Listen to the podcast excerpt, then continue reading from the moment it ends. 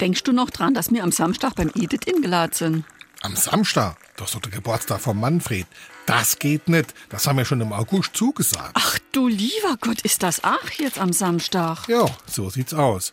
Und aus der Nummer kommen wir nicht mehr raus. Da müssen wir hin. Oh Mann, so ein Mist, das han ich total vergessen. Da hätt ich im Edith ja nie zugesagt. Jetzt du es anrufen und absahen. Also, ach, wenn das meine Schwester ist, da musst du schon selber absahen. Die Sub musst du auslöffeln. SR3.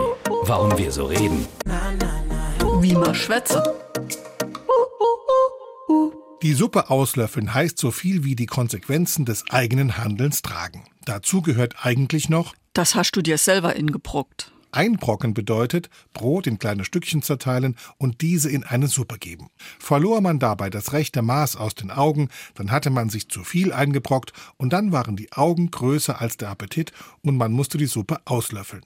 Wahrscheinlich geht die Redewendung auf den römischen Komödiendichter Terenz zurück. Er schrieb in einem seiner Stücke, Du hast das ingebrockt, du musst das alles aufessen. In Ulm gab es im Mittelalter dazu passend eine Strafe für alle Ehepaare, die sich heftig öffentlich stritten. Man steckte sie kurzerhand in den Kerker mit einer Schüssel Suppe, aber mit nur einem Löffel. Das soll viele Probleme relativ schnell und einfach gelöst haben. SR3.